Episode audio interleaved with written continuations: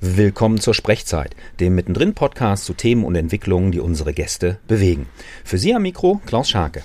Unsere Gäste heute Dr. Jürgen Mock, Internist und Dr. Carsten Mohr, medizinischer Leiter des Heilhauses. Unser Thema heute ein neues Behandlungskonzept, das Menschen unterstützt, mit der Pandemie zu leben, ihre Selbstheilungskräfte zu stärken und mit den Folgen von Corona oder Long Covid umzugehen. Ähm, ja, schönen guten Tag. Ja, herzlich willkommen von uns. Und äh, die Corona-Pandemie ist eine herausfordernde Zeit für uns alle.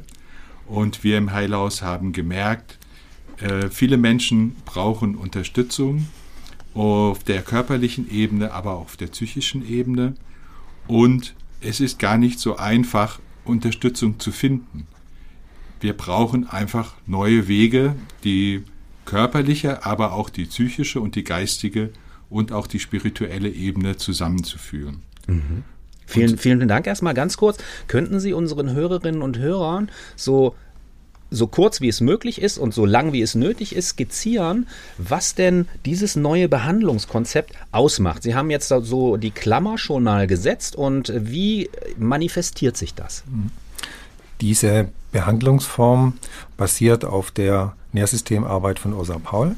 Das ist eine spezielle, von ihr als Visionärin entwickelte Methode, nicht Methodik, System, mit dem wir an gewissen Körperstellen, ähnlich wie bei der Akupunktur oder Akupressur, an Punkten, wo sich Energiekreuzpunkte befinden, mit den Händen, mit den Fingern arbeiten, ähnlich wie in einem Akupunkturablauf wir diese Kreuzungspunkte nutzen, um Energieströme wieder fließen zu lassen, blockierte Energien wieder ins Schwingen, ins Laufen zu bringen, um somit eben auch, sage ich mal, die Symptome, die wir jetzt speziell auch bei Covid, bei Post-Covid behandeln wollen, für die Menschen zu erleichtern, mit der Aktivierung ihrer Selbstheilungskräfte eben auch Wege zu finden, damit umzugehen und vielleicht einen leichteren Verlauf zu haben und nochmal Dimensionen zu eröffnen, die sie so über die klassische Schulmedizin nicht erfahren können.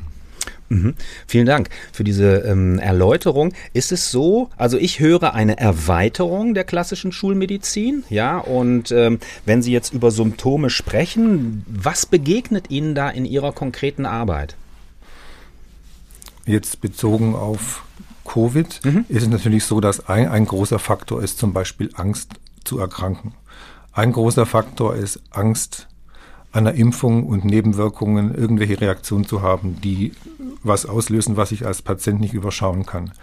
Und natürlich sehr gefürchtet, und die behandeln wir eben auch im großen Teil jetzt mit dem Behandlungskonzept neu mit, sind die Post-Covid-Patienten, die einfach einen sehr langen Verlauf der Covid-Symptome und Erkrankungen haben, mit Müdigkeit, Konzentrationsstörungen, körperlicher Schwäche, eigentlich damit auch nicht arbeitsfähig sind. Und ähm, so, das ist erstmal den Teil, den wir in unser Behandlungskonzept mit einbeziehen. Und Ihre, Ihre Erfahrungen in diesem Bereich bis jetzt, können Sie das skizzieren? Ja, wir haben äh, angefangen im September, da war der Startschuss. Und ähm, wir haben sehr ermutigende Erfahrungen gemacht. Das äh, Behandlungskonzept ist erstmal so, dass wir sagen, wir bieten sieben Behandlungen an äh, in wöchentlichen oder zweiwöchentlichen Abständen. Und äh, die ersten Menschen haben diese sieben Behandlungen durchlaufen. Und die Rückmeldungen, die wir bekommen haben, waren durchaus ermutigend. Gerade auch, was es mal bedeutet, angenommen zu sein mit den Ängsten, aber auch mit den körperlichen Beschwerden und äh, auch wieder in Fluss zu kommen, weil das ist ja etwas, was in der Pandemie äh, auf verschiedenen Ebenen uns betrifft. Man kommt in Stocken, man kommt in den Rückzug und ähm, wir freuen uns über die ersten Erfahrungen, die wir seit September gemacht haben.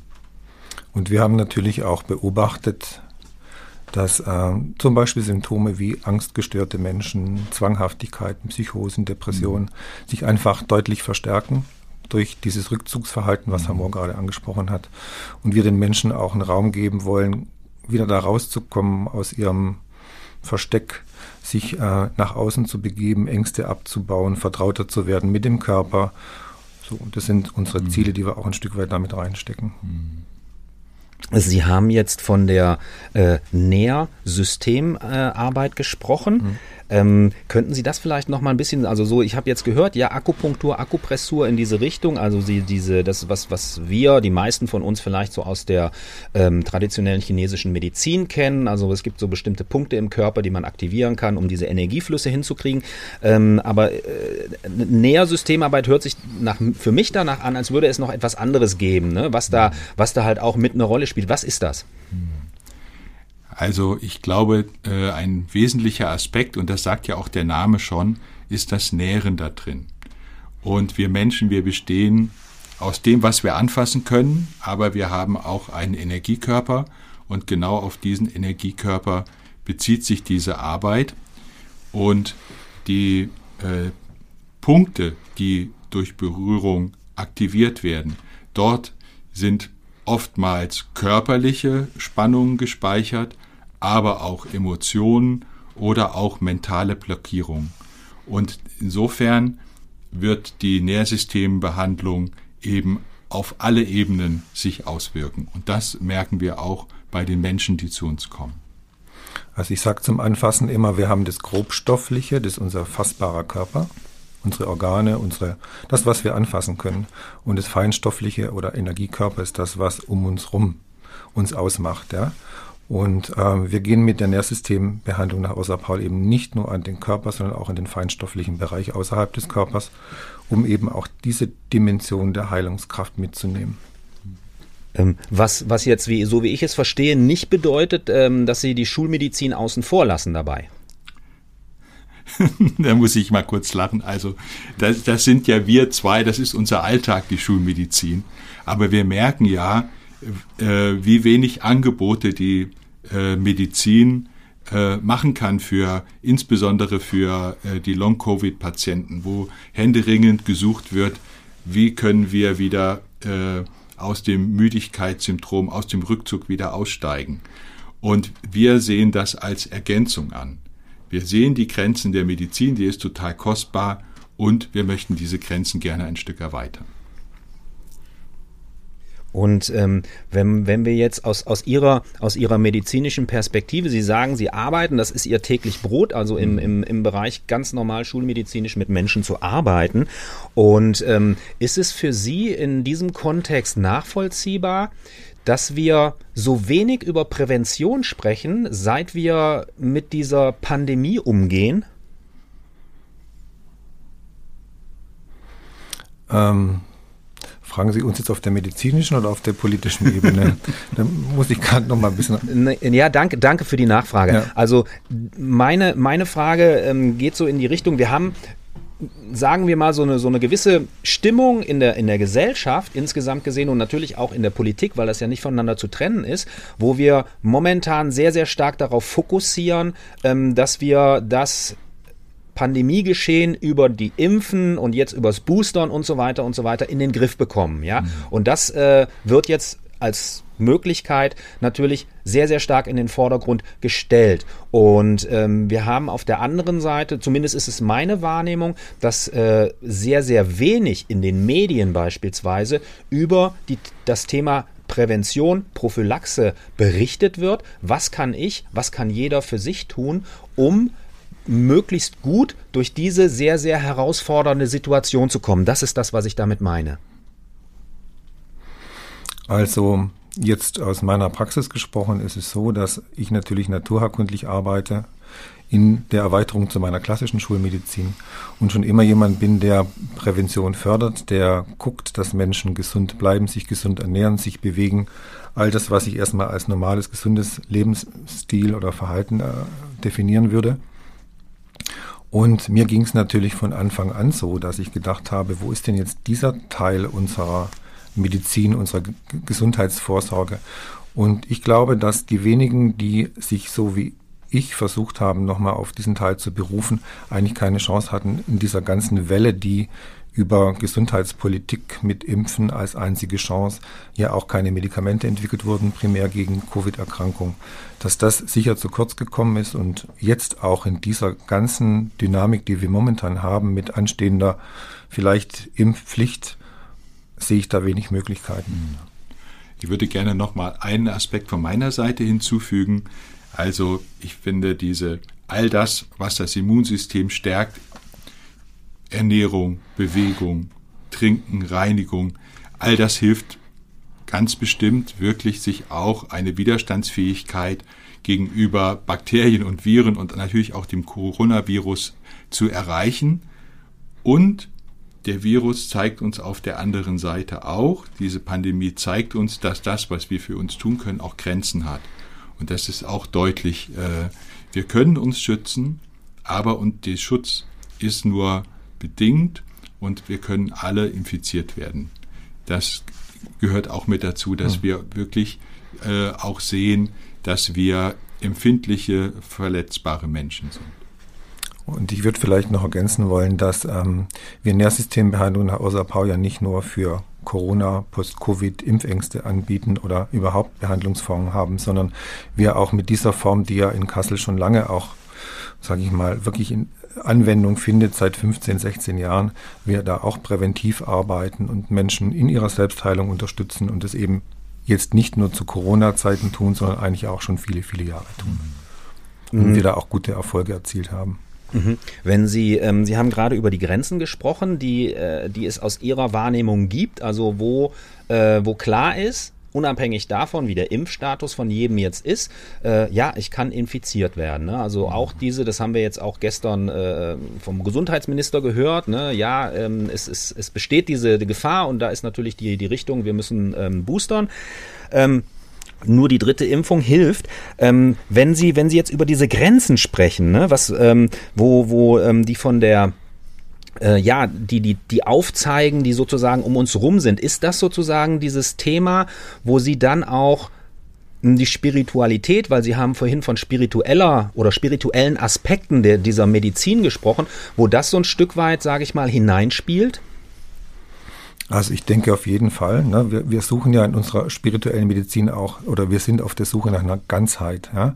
Das heißt, ähm, ich kann natürlich jetzt diese Pandemie so sehen, wie sie sich momentan fördergründig darstellt, medizinisch, politisch, aber wir sehen natürlich da drin auch eine Herausforderung für die Weltengemeinschaft, ne, sage ich es mal in, diesem Kontext.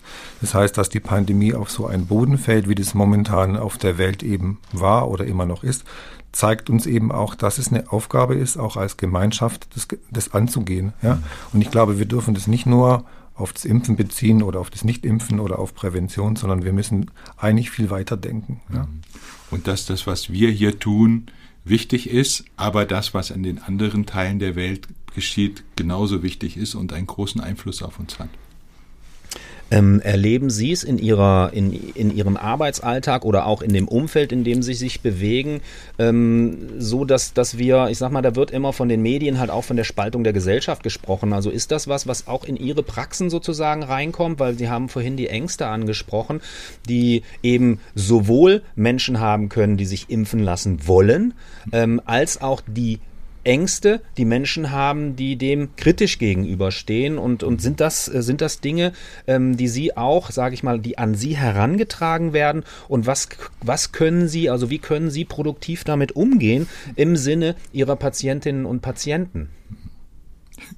Ja, das ist ja eine wunderbare Beschreibung unseres täglichen äh, Brotes im Moment, weil die, wir sind in einer Krise und in einer Krise reagieren die Menschen entweder indem sie flüchten, ich will damit nichts zu tun haben, oder indem sie anfangen zu kämpfen, nein, das will ich so nicht. Und äh, so kommen sie auch in unsere Praxen und äh, sind geladen, äh, haben häufig äh, äh, auch aggressive Tendenzen.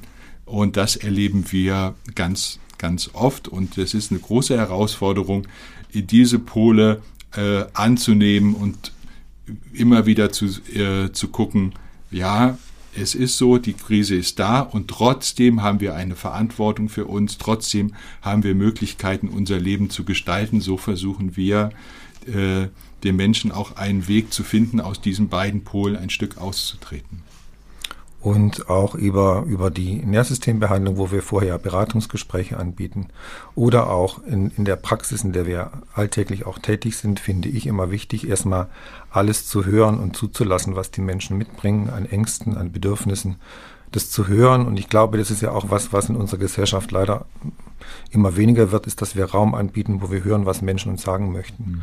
Und diesen Raum bieten wir auch über die Beratung vor der Behandlungsabfolge an, dass die Menschen erstmal sprechen dürfen. Das ist eine große Erleichterung, also für uns auch spür- und hörbar, dass die Menschen mal jemanden haben, der ihnen zuhört.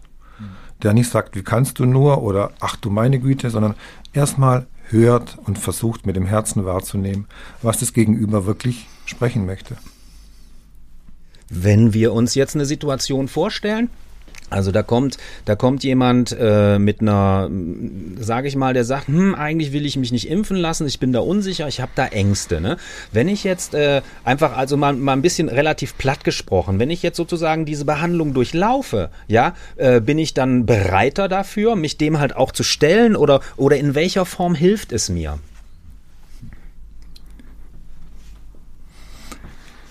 Ähm wir, wir können ja jetzt auch auf ein paar Erfahrungen zurückgreifen und es sind auch einige Menschen gekommen, die sich auch nur beraten lassen, andere, die sich beraten lassen und behandeln lassen. Und ich, der, ähm, das Wichtige dabei ist, sich wirklich erstmal seinen Ängsten überhaupt bewusst zu machen und zu gucken, woher kommen die denn eigentlich? Und da hilft die Behandlung deutlich. Das heißt nicht, dass ich danach unbedingt bereit bin, äh, mich impfen zu lassen, aber ich glaube fest daran, dass man eine authentischere Entscheidung treffen kann. Dass man sich nicht so sehr von seinen Impften, Impfängsten leiten lässt, sondern eher gucken kann, was ist denn gut für mich, was möchte, brauche ich für die Verantwortung für mich selber, aber was habe ich auch für eine Verantwortung für die Gesellschaft und daraus eine für sich stimmige Entscheidung treffen kann. Mhm. Ähm, ich habe ganz am Anfang ähm, hatte ich den Eindruck, ähm, dass es sozusagen einen Gegensatz zwischen spiritueller Medizin und, ähm, sagen wir mal, der evidenzbasierten ähm, Medizin gibt. Das nehme ich in, in dem Vortrag jetzt von Ihnen nicht so wahr, sondern Sie begreifen das äh, als, als eine Einheit, die sich gegenseitig sehr, sehr gut ergänzen kann. Ist das so? Ich würde sagen, in dieser Kurzzusammenfassung. Ja, da steckt noch viel mehr dahinter, aber im Prinzip ist es so, dass wir nicht auch nicht spalten wollen zwischen spiritueller Medizin und klassischer Schulmedizin, sondern eher, wir kommen beide aus der Schulmedizin klassisch ausgebildet, mit den Grenzen, die wir dort erfahren haben, für uns eine Erweiterung zu erleben. Für uns ist eher eine Erweiterung, Ergänzung, ein Glücklichmachen mit unserer Arbeit oder glücklich werden. Ähm, eher so ist es für mich nicht entweder oder, sondern ein Zusammenspiel. Und ähm, vielleicht zum Richtung, wir bewegen uns ähm, in Richtung Ende äh, unseres Gespräches zu. Nochmal ähm, die, die, ja, die, die, die Frage aus Ihrer Praxis, aus Ihrem Erleben, vor Ihrem fachlichen Hintergrund, was kann jede und jeder für sich tun in dieser aktuellen Situation, ähm, eben auch ähm, um möglichst gut durch diese äh, Pandemiesituation zu kommen, also im Sinne der Prävention? Was sind so da die kurzen äh, Stichworte, die Sie vielleicht raten können? Ich würde von meiner Seite aus eine kurze Zusammenfassung sagen, ja, es ist wichtig, vorsichtig zu sein, dass man sich nicht ansteckt. Ja, man kann sich ein großes Stück schützen, indem man sich impft.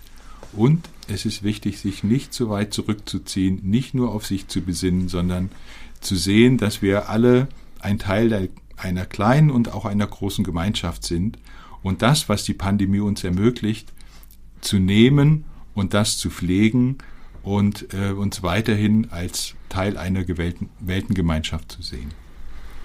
Und ich würde dazu vielleicht noch ergänzen, das haben Sie ja Anfang auch anges anfangs angesprochen, die Spaltung oder die Ambivalenz, dass wir, und das ist für mich auch Prävention, uns wieder hören, dass wir miteinander in Kontakt gehen, dass wir uns nicht über unterschiedliche Meinungen verurteilen oder über unterschiedliche Meinungen, sondern dass wir uns den Raum geben, wie es Hamur auch schon gesagt hat, uns zu erspüren, Vertrauen zu entwickeln. Wir haben einen Körper und wir haben eine Verantwortung und die Verantwortung geht momentan in der jetzigen Pandemie über mein, über mein Individuum wirklich ins Kollektive.